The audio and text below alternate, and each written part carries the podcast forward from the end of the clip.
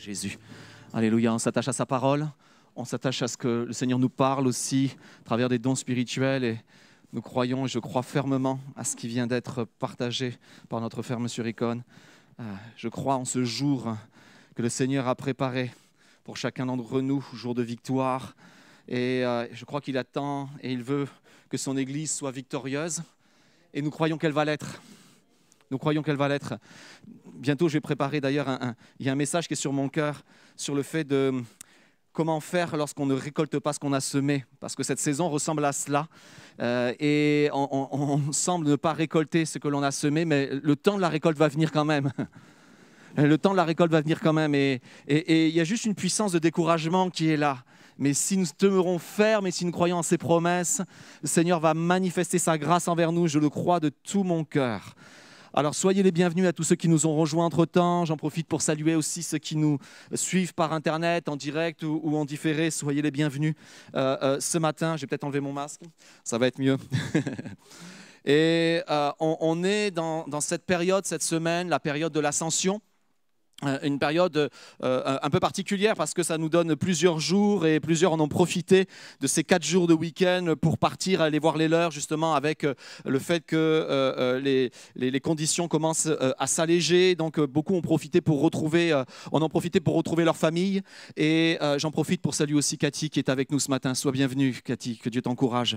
J'aimerais juste ce matin vraiment qu'on puisse qu'on puisse s'accrocher à, à, à, à ce texte de, l'ascension et voir au-delà du récit, voir au-delà de l'histoire et, retenir les, leçons de l'ascension. En fait, ce texte qui a été écrit, on le retrouve aussi dans quelques versets dans les évangiles de Marc et de Luc. C'est pas juste pour nous informer, c'est pas juste pour nous donner de l'information sur comment Jésus euh, euh, est parti, comment Jésus a quitté les siens, mais c'est aussi pour nous donner des, moments euh, précieux. Vous pouvez l'imaginer, Jésus sait qu'il part et c'est son, dernier moment avec ses disciples et vous imaginez qu'il a voulu leur communiquer, qu'il a voulu leur, enseigner ou sceller des choses dans leur cœur qui étaient vraiment et qui, qui devaient être précieuses pour la suite et par la suite. Alors on va regarder ensemble quatre grandes leçons de l'ascension. Et je vais lire avec vous d'ailleurs le texte. Il va s'afficher en même temps. Euh, Théophile, j'aime ce nom. Théophile, vous savez ce que ça veut dire? Ça veut dire amoureux de Dieu. Amoureux de Dieu. Et moi je m'adresse, je pense que Luc s'adresse à tous les amoureux de Dieu ce matin.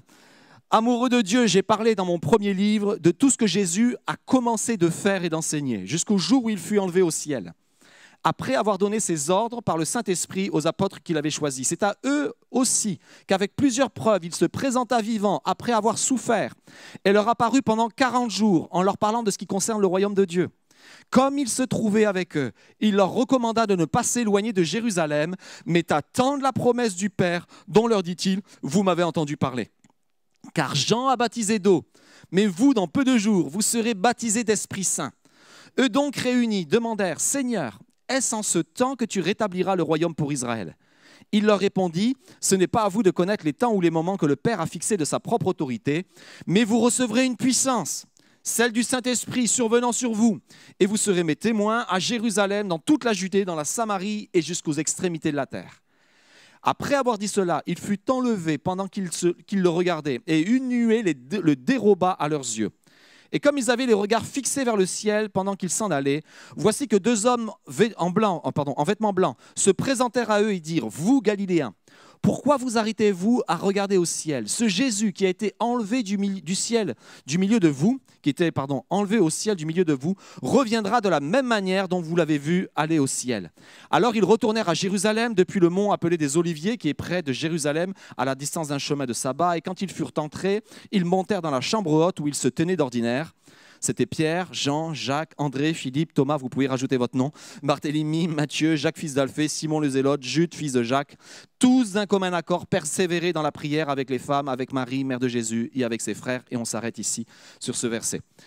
En fait, la première leçon, ou la première clé pour obtenir la promesse ce matin, euh, c'est la leçon de l'autorité. En fait, il y a plusieurs, et pour moi c'est la plus importante parce qu'elle va ouvrir toutes les autres. Elle va, euh, toutes les autres vont se succéder, toutes les autres leçons vont, vont se succéder suite à cette leçon. Et, hum, on va voir quelques mots qui nous montrent justement que l'autorité est au centre de ce texte. Premier mot, on le trouve dans euh, euh, Acte, donc dans le verset 2, où nous est dit Jésus, après avoir donné ses ordres, il va donner des ordres à ses disciples. Le deuxième point intéressant, verset 4, il nous est dit, il leur recommanda, c'est-à-dire ne vous éloignez pas de Jérusalem, mais, euh, euh, mais demeurez, euh, attendez la promesse. Donc il, donne des recommandations, il donne des ordres. Et ensuite, verset, verset, verset 7, il nous parle de l'autorité du Père de l'autorité du Père et que le Père a fixé des moments de sa propre autorité. Cette notion d'autorité, c'est certainement la notion la plus importante. Vous savez pourquoi? Parce que le royaume de Dieu, parce que dans le ciel, et, le Seigneur accomplit aussi son royaume sur la terre, dans le ciel, tout est autorité. Tout est autorité. Mais le problème, c'est que beaucoup d'entre nous avons eu des soucis avec l'autorité. L'autorité des hommes, parfois, qui en ont abusé, L'autorité de l'Église, en, ce moment, euh, vous savez, j'enseigne euh, en parallèle dans une école qui va être ma future euh, et totale implication dans l'année qui va venir. Et en ce moment, j'enseigne l'histoire de l'Église. Et je vous assure qu'à travers les temps et à travers l'histoire, l'Église n'a pas été un, exemple de, de la bonne façon d'exercer l'autorité. Elle, en a, elle en a abusé. Alors, c'est vrai qu'on est peut-être justement face à, cette autorité troublée. Le mot autorité nous donne l'impression de vouloir nous écraser, de nous vouloir nous assujettir. Mais, la Bible nous dit que tout est autorité et que nos combats d'ailleurs. Le combat, euh, vous le connaissez peut-être, si tu peux faire afficher le verset d'Éphésiens 6, 12, car nous n'avons pas à lutter avec la chair et le sang. Verset, euh, Éphésiens 6, 12, s'il te plaît. Hop, c'est pas grave. Car nous n'avons pas. Je vais prendre le verset. Dites-moi si ça s'affiche. Non. Ça y est. Car nous n'avons pas à lutter contre la chair et le sang, mais contre les dominations, contre les autorités, contre les princes de ce monde des ténèbres, contre les esprits méchants dans les lieux célestes. En fait, il y a toute une série de descriptions de, de, puissance et d'autorité qui, qui, appartiennent au monde spirituel. Et euh, l'apôtre Paul est en train de décrire notre combat en disant notre combat est un combat d'autorité. Et c'est un combat contre les autorités. Mais comprenez bien, on ne parle pas des autorités de ce monde, on parle des autorités spirituelles. Donc, ce que je suis en train de vous dire, c'est que le monde spirituel fonctionne sous l'autorité. Et, c'est même là la nature même de notre combat. Tu peux repartir, si tu le plais, au, euh, Éphésiens 1, versets 17 à 22 afin que le Seigneur notre Dieu, le, euh, afin que le Dieu de notre Seigneur Jésus-Christ, le Père de gloire, vous donne un esprit de sagesse, de révélation dans sa connaissance, tu vas aller un peu plus loin, verset 18. Et qu'il illumine les yeux de votre cœur afin que vous sachiez quelle est l'espérance qui s'attache à son appel, quelle est la richesse de la gloire de son héritage qu'il réserve au sein. Verset suivant. Et quelle, et est envers nous qui croyons l'infinie grandeur de sa puissance, se manifestant euh, avec efficacité par la, par la vertu de sa force il a déployé en Christ, en le ressuscitant d'entre les morts, en le faisant asseoir à la droite, à sa droite dans les lieux célestes, au-dessus de toute domination, de toute autorité, de toute puissance, de toute dignité et de tout nom qui peut se nommer, non seulement présent, mais encore dans le siècle à venir. Et on peut s'arrêter là. Peut-être le verset 22. Allez, un petit bonus. Sous ses pieds, il l'a donné pour chef suprême à l'Église.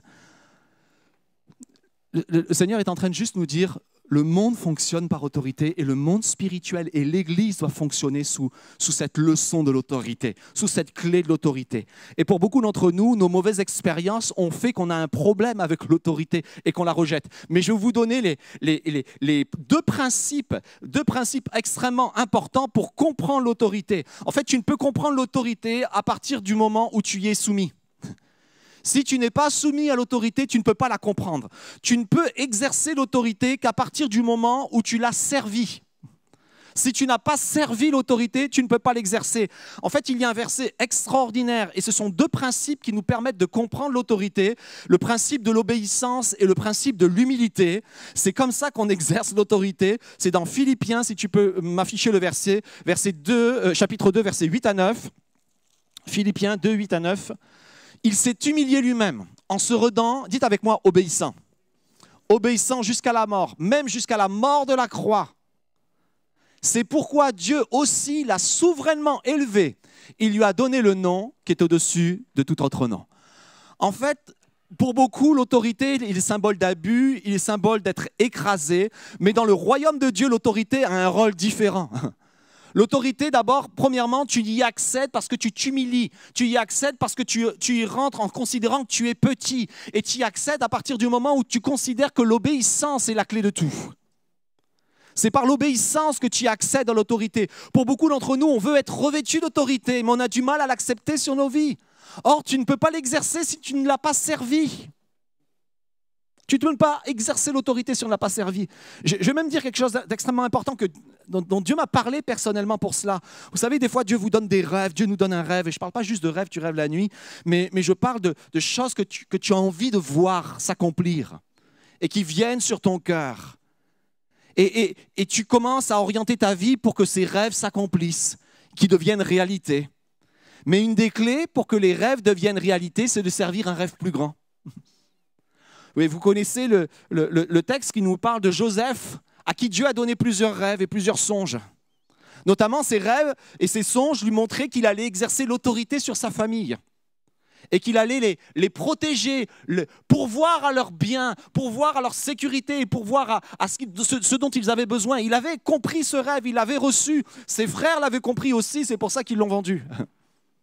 C'est pour ça qu'ils n'ont pas voulu voir Joseph manifester son autorité. Mais quand est-ce que Dieu a donné, a permis à Joseph d'accomplir son rêve? Quand Joseph s'est mis à servir un rêve plus grand, celui de Pharaon. Pharaon avait eu un rêve. Le rêve, c'est qu'il était en train de voir que l'humanité allait vivre des années d'abondance, puis tout d'un coup des années de, disette. Et Dieu était en train de l'avertir, était en train d'avertir Pharaon en disant, tu vas être le lieu où on va pourvoir pour ceux qui sont dans le besoin. Et Joseph a, capté, s'est approprié ce rêve-là et, s'est mis à, le servir de tout son cœur. Alors Dieu a accompli le rêve. Et pour beaucoup d'entre nous, on veut être revêtu de puissance, on veut être revêtu d'onction, on veut être revêtu d'autorité, on veut enseigner ou, parler avec autorité, on, veut que, que l'Esprit nous accompagne, mais on ne souhaite pas être soumis. On ne souhaite pas obéir. Et je ne parle pas à, des hommes, mais je parle à Jésus-Christ. Je parle de Jésus-Christ. Et aussi des autorités qu'il a mis en place. Je peux d'autant plus facilement en parler parce que je m'en vais. mais je ne savais pas que Pierre serait là ce matin, je l'ai appris hier soir. mais je me dis, j'en profiterai pour le lâcher, pour lâcher ce petit morceau. Mais comment, euh, comment, de façon concrète, servir le Dieu qui a toute autorité si on ne se met pas à un moment donné à, servir celui que Dieu a placé en autorité? Et à le soutenir et à l'encourager dans ce que Dieu a mis sur son cœur pour l'Église et pour cette région. Quelque chose de plus grand. Et tout d'un coup, alors qu'on le sert parce que Dieu a mis quelque chose sur notre cœur, ce qu'il a mis sur notre cœur s'accomplit. Mais on ne le sert pas pour que, les choses que Dieu a mis dans notre cœur s'accomplissent, on le sert parce qu'on croit que Dieu l'a appelé, on croit que Dieu l'a placé. Alors j'en profite de la parenthèse, Pierre, ce n'était pas prévu, mais j'en profite pour le faire. Alors il y a deux clés sur cette autorité. La première clé, c'est l'humilité, la deuxième clé, c'est l'obéissance. Et après, alors que tu comprends cela, alors d'un coup, tu vas pouvoir comprendre l'autorité qu'à partir du moment où tu y es soumis, tu vas pouvoir exercer l'autorité à partir du moment où tu l'as servi. Je vais un petit peu plus loin. La deuxième leçon, c'est la leçon de la crédibilité. Et ça a deux sens ça veut dire digne de confiance, ça c'est le sens donné à tous, mais ça aussi pour moi la crédibilité a un sens spirituel. C'est le sens de susciter la foi. Parce que le mot crédible, ça, touche à la foi, ça touche à, croire. crédible vient de croire. Donc oui, pourquoi je vous parle de la crédibilité? Parce que en fait, tout ce texte regorge, et on va le voir ensemble, de, de mots qui font référence à parole et action parole et action. Regardez bien. Théophile, j'ai parlé dans mon premier livre, parole, de tout ce que Jésus a commencé de faire, action, et d'enseigner, parole à nouveau.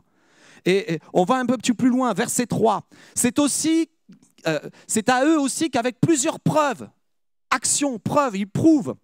Et le texte nous dit, euh, leur parlant, dans le même verset, leur parlant de ce qui concerne le royaume de Dieu, il parle ensuite du royaume de Dieu. Et, Jésus lui-même va dire ensuite, vous m'avez entendu parler.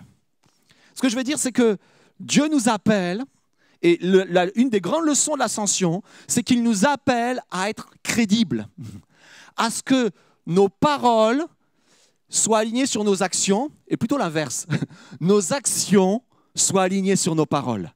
Que ce que nous disons, nous puissions l'accomplir.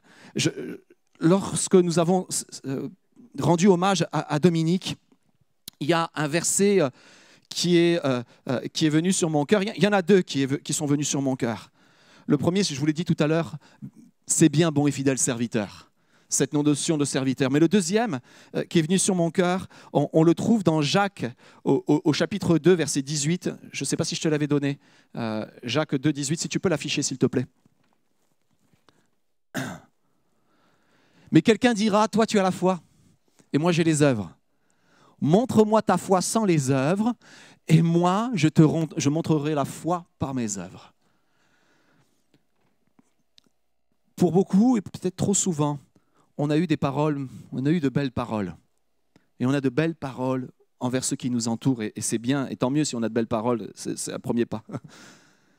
Mais, mais Dieu nous demande et Dieu nous appelle à la crédibilité comme lui l'a manifesté. Et il nous appelle à ce que nos paroles soient, mises en action. Et pour revenir à Dominique, une des particularités de Dominique, c'est qu'il mettait ses paroles en action. Alors parfois, des paroles, il en était un petit peu avare, il n'exprimait pas trop les, choses par pudeur, comme je vous l'ai dit. Euh, sa compassion, il ne l'exprimait pas par pudeur, mais il l'exprimait par action et notamment à travers Porteur d'Espoir, et tous ceux qui sont là depuis le début à Porteur d'Espoir le savent, il, a servi avec passion à Porteur d'Espoir. Mais je ne parle pas juste de Porteur d'Espoir, euh, qui, est là et qui nous permet en tant qu'Église d'être crédible. Vous savez, on peut dire à la ville, on vous aime et on prie pour vous, mais c'est extraordinaire quand on dit à la ville où Dieu nous a placés, on vous aime, on prie pour vous, et en même temps, on agit. En même temps, on leur montre. En même temps, on le fait.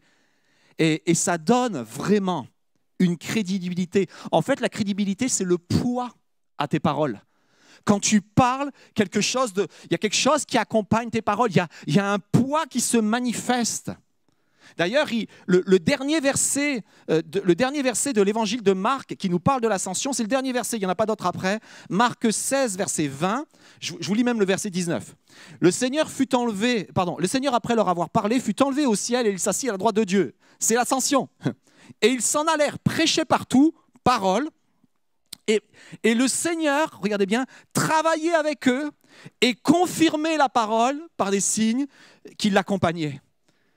En, fait, ce que, Dieu est en train de dire à son Église, c'est que si tu comprends l'autorité, si tu comprends la mission que je t'ai confiée, et si tu commences à, parler de ma part, et on verra ça tout à l'heure, alors moi je vais faire et, je, vais être avec toi dans toutes les actions que tu vas mener. Et je vais manifester ma puissance dans toutes les actions que tu vas mener. En fait, comment voir la puissance de Dieu se manifester à travers nous si nous ne faisons que parler Et parler, c'est bien, mais parler sans action, ça, ne donne rien. C'est super, c'est intéressant. Mais quand tes paroles et tes actions sont, sont communes, alors tout d'un coup, tu deviens crédible, digne de confiance. Et tout d'un coup, dans ce sens spirituel que j'affectionne particulièrement, tu deviens crédible, tu suscites la foi. Tu suscites la foi dans le cœur des gens parole et acte. Et d'ailleurs, je trouve ça magnifique. Théophile, j'ai parlé dans mon premier livre de tout ce que Jésus a commencé. Il dit, j'ai parlé dans mon premier livre, c'est l'évangile de Luc. Et tout d'un coup, on entre quoi? C'est le, premier mot, c'est le, premier verset du livre qui s'appelle Acte. Waouh, parole et acte. Et vous savez, j'aime que finalement les, les hommes ou le Saint-Esprit, je ne sais pas, mais depuis des siècles et des siècles et des siècles, ça fait à peu près 16 siècles, qu'on appelle ce livre Acte des apôtres. Pour beaucoup, certains se sentent mal à l'aise en disant non, non, c'est les actes du Saint-Esprit. J'ai aucun problème avec le fait que ce soit les actes du Saint-Esprit, mais par les mains des apôtres. En fait, le Saint-Esprit, partenaire avec nous. Et on, on réclame une onction de son esprit, mais son, son esprit, en fait, est là pour nous rendre capables d'être ses témoins. D'ailleurs, en fait, la crédibilité, c'est le mot qu'on va trouver par la suite avec le mot témoin. Et vous serez mes témoins. Qu'est-ce qu'on demande d'un témoin véritable? C'est qu'il soit crédible. C'est qu'il répète ce qu'il a vu. C'est qu'il fasse ce qu'il a, qu'il reproduise ce qu'il a, ce qu'il a vu faire. C'est ça être un témoin. Alors oui, euh, et, je suis extrêmement encouragé de voir que Jésus les accompagnait. Jésus confirmait leurs paroles. Jésus confirmait leurs paroles. Jésus les accompagnait. Quelque chose d'extraordinaire. Alors oui, la deuxième leçon, c'est la leçon de la crédibilité. La troisième leçon, c'est peut-être la plus dure. C'est la leçon du délai ou de la durée. Parce que si vous regardez ces, différents versets encore, plusieurs fois, il nous est parlé de, notion de temps. on l'a lu ensemble. Ce que Jésus a commencé, on parle de notion de temps jusqu'au jour, verset 2. Verset 3, il nous a dit 40 jours. Verset 4, il nous a dit attendre. Verset 5, il nous a dit dans peu de jours. Verset, 6, c'est les disciples qui posent la question, est-ce en ce temps? Euh, euh, Verset 8, verset 7, c'est la réponse, n'est pas à vous de connaître les, temps et les moments. Donc la, la durée est souvent un souci pour chacun d'entre nous. D'ailleurs, c'est la seule question que les disciples vont poser, la question de la durée. Qui a un problème avec la durée? Qui a un problème avec l'attente? Moi, je ne suis pas le seul, alléluia. Vous êtes honnête ce matin. Vous voulez être crédible ce matin. Hein. Vous êtes crédible ce matin. On a un problème avec l'attente. On a un problème avec la durée.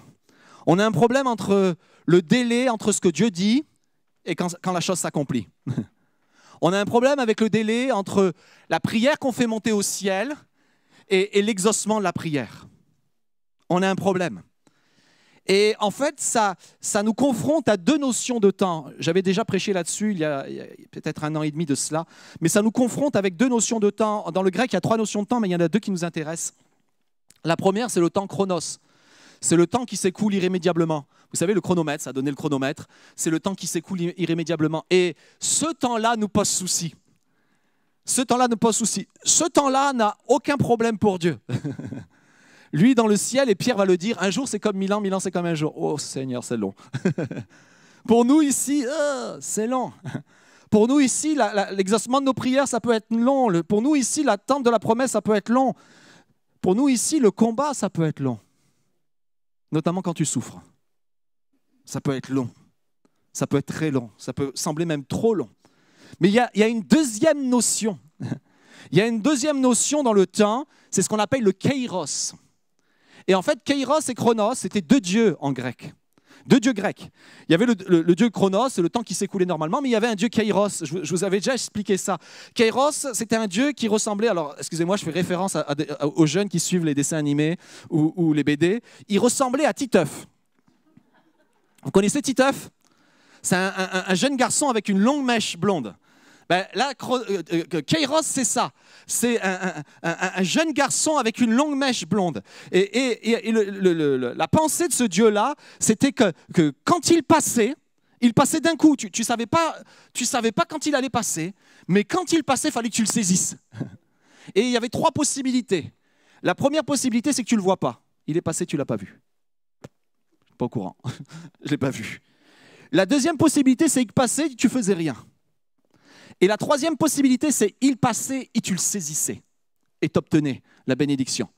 Et, j'aime les apôtres et j'aime les auteurs du Nouveau Testament qui ont choisi d'écrire cette notion-là et de dire voici le temps et le temps dans lequel Dieu accomplit les choses, c'est le kairos. C'est le temps de l'opportunité. C'est le moment où tout bascule. Il y a même une église qui a pris ce nom-là. Ça s'appelle Momentum. Momentum veut dire le moment où tout bascule. C'est que tu saisis le temps, c'est qu'il y a un avant, un après. L'avant était comme ça, mais tout d'un coup, tu as pris le temps et, quelque chose a été changé. Et tout à l'heure, si vous avez été attentif dans le don spirituel que M. Ricon a donné, il nous a parlé du kairos de Dieu. Il nous a parlé du moment où tout bascule du moment où tout vient. Il nous a parlé de ce temps où que nous attendons et, et n'est pas un temps chronos. On n'est pas en train de dire dans combien de jours ça va, ça va arriver. C'est le temps où le Seigneur passe avec sa puissance, où il la manifeste et où je veux en faire. En fait, ce temps-là, il, est là pour que j'en fasse partie. Il n'est pas là pour que j'en sois spectateur. C'est pour ça qu'à un moment donné, il nous est dit, et, c'est les anges qui viennent, il nous dit, mais, mais pourquoi vous arrêtez-vous à regarder? Et le mot regarder, c'est le mot spectateur, spectaré.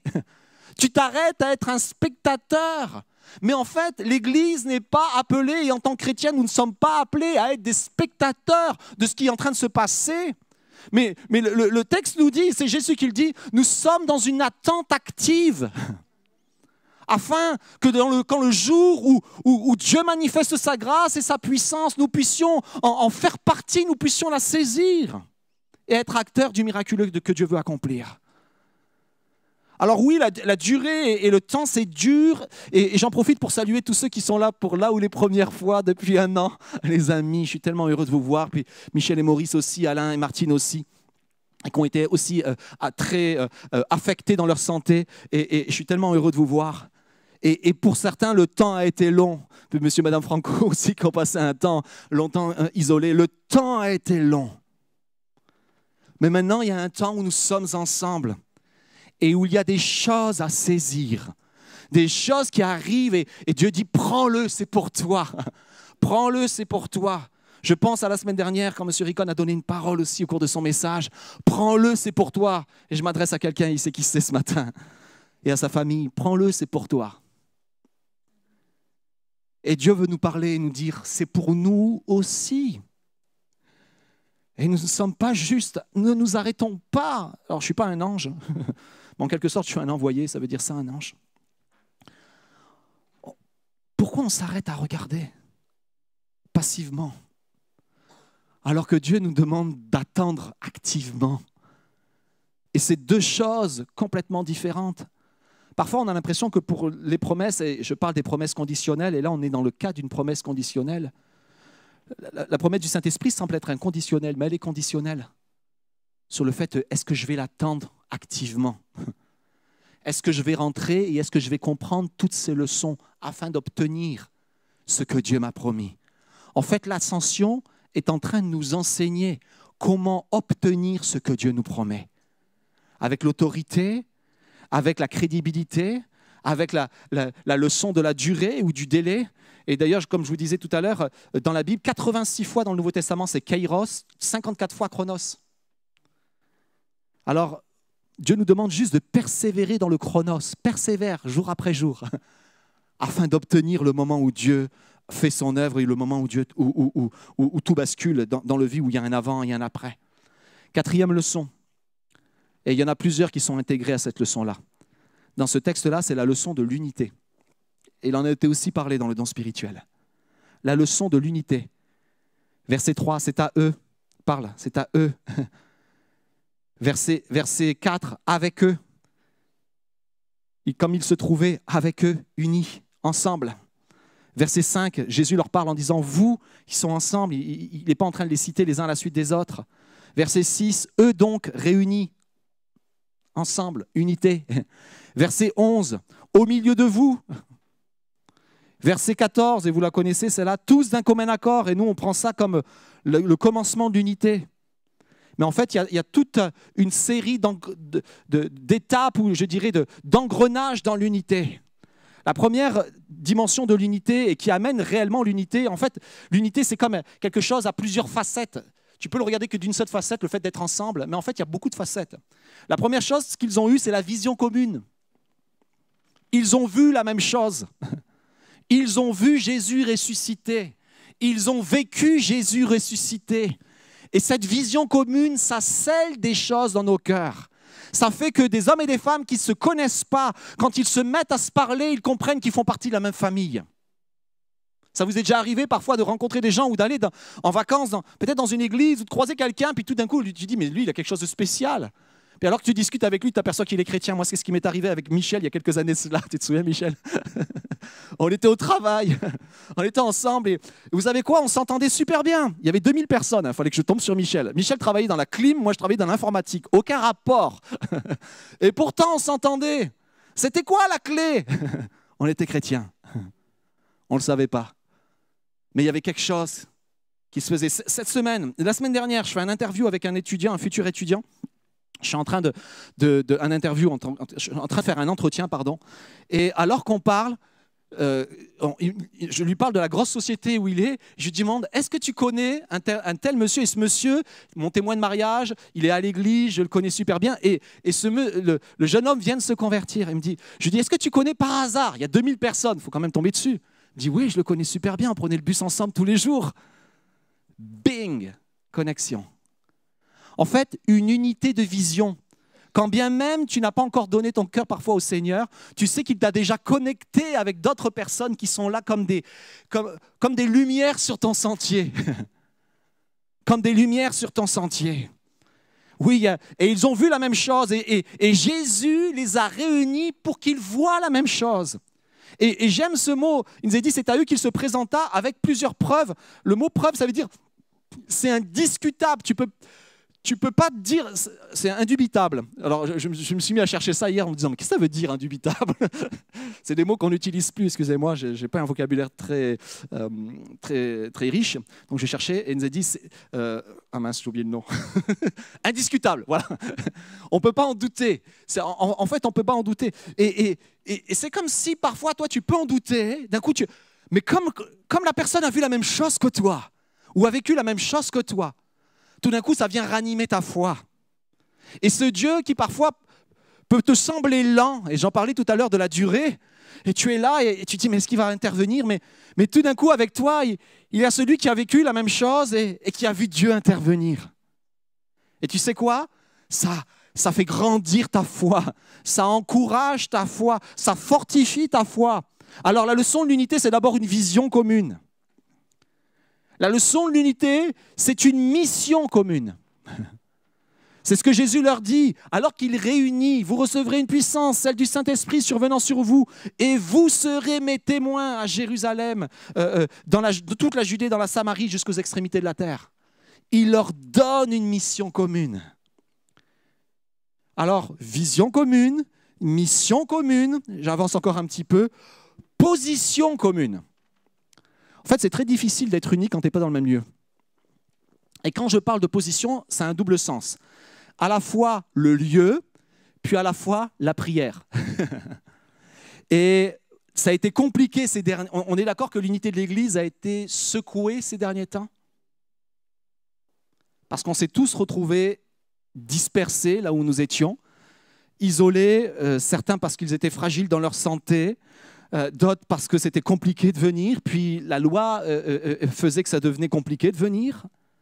On s'est retrouvés isolés, mais dans ce texte-là, je vais juste vous le rappeler, Jésus leur, parle de plusieurs lieux.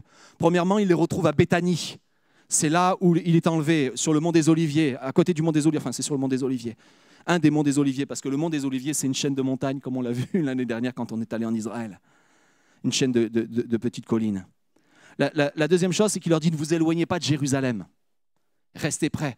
Euh, la, troisième chose, il leur dit euh, euh, retournez, retournez là-bas. En fait, il est, souvent, Jésus leur parle de lieux où il les attend. Et il y a des lieux où Dieu nous attend, ensemble, réunis, où il agit. Et on est d'accord, tous d'accord pour dire que Dieu peut le faire n'importe où, quand il veut, où il veut. Mais vous savez quoi? Il aime le faire là où ses enfants sont réunis. Et là où il réunit ses enfants. Je ne suis pas en train de sacraliser le lieu de l'Église. L'Église est sacrée parce que le peuple de Dieu est sacré, uniquement. Le reste de la semaine, c'est un bâtiment qui est vide. Ou qui est vide, où on, travaille, on travaille euh, simplement à des affaires administratives. Mais ce lieu devient sacré à partir du moment où nous nous réunissons, parce que nous cherchons Dieu.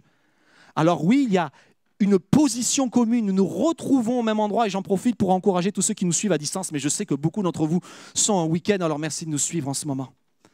Mais dans cette notion de position, il y a aussi la notion de position en train de prier. Ils vont se mettre d'un commun accord et ils vont commencer à faire des choses ensemble. Voici ce qu'il nous est dit, tous d'un commun accord, persévérer dans la prière. En fait, ils avaient déjà commencé et ils ont continué à le faire une position commune. Et alors que tous ces éléments euh, commencent à être réunis, vision commune, la vision de Jésus-Christ, mais aussi la vision de ce que Dieu veut faire à travers eux, la mission, ils ont compris ce qu'ils étaient appelés à être et à devenir, et la, la notion de position, de lieu et de prière, alors oui, ils commencent à vivre pleinement l'unité. Et alors que toutes ces choses sont réunies, toutes ces, toutes ces leçons sont comme des clés qui ouvrent des portes pour que le Saint-Esprit descende et la promesse arrive.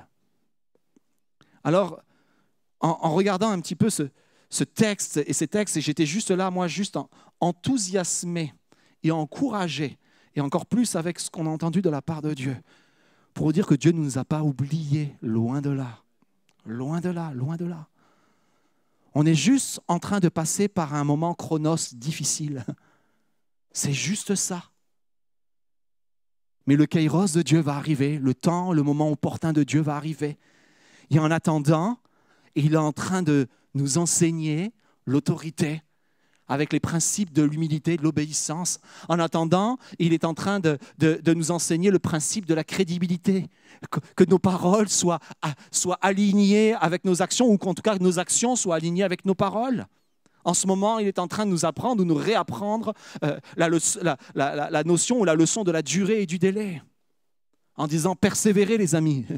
Soyez pas juste là, spectateurs passifs, mais soyez en train d'attendre de façon active et, il est en train de nous montrer la richesse de la leçon de l'unité. En fait, seul, vous savez quoi les amis? C'est trop difficile. Seul, c'est trop difficile. On a besoin les uns des autres. J'ai besoin de vous, vous avez besoin de moi, bientôt je partirai, mais Dieu a pourvu. Mais vous avez besoin, chacun d'entre nous, les uns des autres.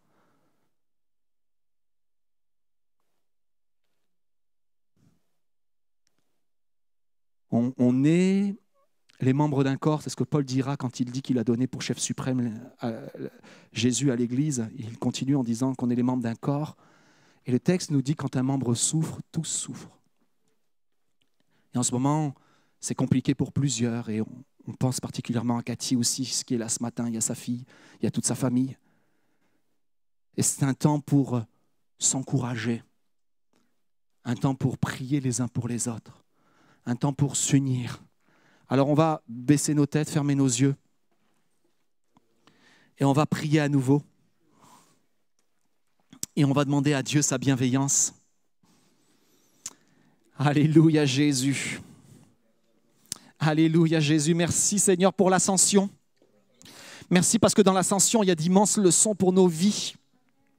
Merci parce qu'il y a un message qui a appuyé, Seigneur mon Dieu, ce que tu m'as appelé à, partager ce matin, Seigneur.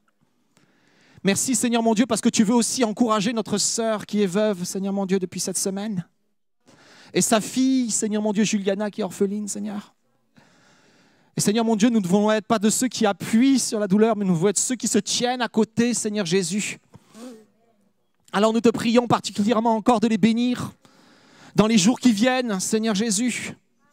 Dans ces jours de difficulté, ces jours de solitude, nous te prions que l'Église puisse être un soutien, que chacun d'entre nous, nous puissions euh, ajouter à nos paroles les actions, Seigneur. Actions de grâce, actions d'encouragement, Seigneur mon Dieu, coup de téléphone, Seigneur, et d'autres choses. Seigneur mon Dieu, nous te prions pour cela.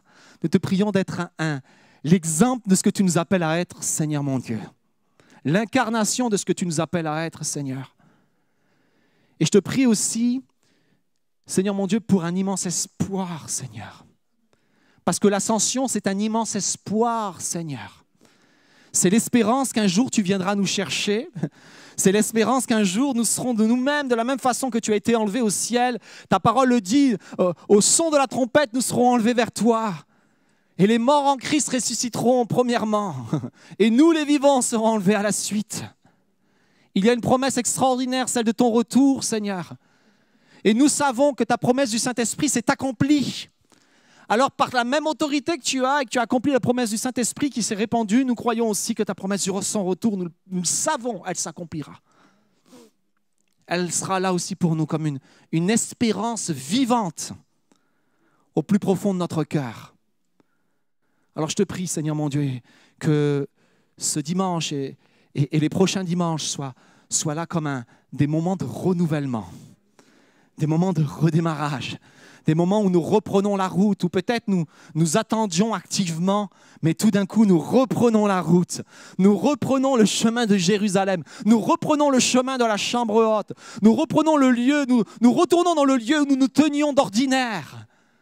Et nous allions à nouveau nous persévérer dans la prière, dans le partage, et, aussi, et ce matin, euh, le, texte nous le dit un petit peu plus tard, et désolé si j'ai tardé à, le faire, mais il nous est dit un peu plus loin qu'il partageait aussi dans la fraction du pain. Alors ça veut dire beaucoup de choses, mais ça veut dire aussi qu'il prenait cette sainte scène ensemble comme le symbole de ce qui le réunissait. Alors, je ne sais pas si vous avez eu votre petit gobelet ce matin, votre, euh, euh, mais on, on, va ouvrir et on va prendre le pain ensemble, le symbole de celui qui nous unit par sa mort à la croix. J'ai un petit peu de mal, je vais demander de l'aide. Si tu peux me retirer le, petit capuchon. Petit opercule orange.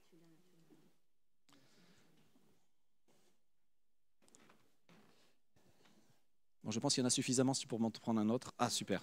Merci. On va y arriver. Vous savez, c'est technique maintenant en ce moment de faire ça. On va se lever tous ensemble. Et pour ceux qui n'en ont pas eu, Gérard est en train de passer. Et si vous êtes chez vous, euh, prenez un temps pour aller chercher un, bout de pain, peu importe la nature du pain, pain de mie, peu importe, ça n'a que peu d'importance. C'est le, le symbole de ce que nous allons faire ce matin. De celui qui nous a réunis, de celui qui est mort pour nous, de celui qui a tracé un chemin, de celui qui reviendra nous chercher, de celui qui a porté tous nos fardeaux à la croix, de celui qui a porté nos peines, nos meurtrissures, nos maladies, de celui qui s'est chargé de nos péchés, qui nous a donné accès au ciel, de celui qui a pris pour, sur lui la condamnation et qui nous a accordé le pardon. Seigneur, c'est toi, Jésus-Christ, que nous honorons. C'est pour toi que nous nous réunissons ce matin. Et c'est pour toi, Seigneur, que nous prenons ce pain et ce vin en entendant le jour avec une grande espérance où nous le prendrons assis au ciel avec toi, Seigneur. Célébrant le roi des rois, célébrant l'agneau immolé qui s'est offert pour nous. Alors nous prenons ce pain qui est le symbole de son corps qui a été sacrifié pour nos vies. Merci Seigneur.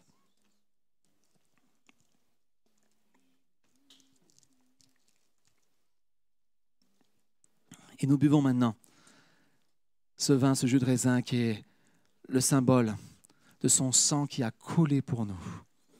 Il s'est donné pour nous. Merci Seigneur pour ton sacrifice.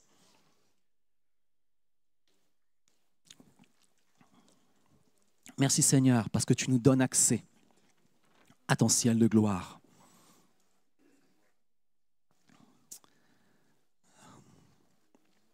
Alléluia Jésus. Alléluia.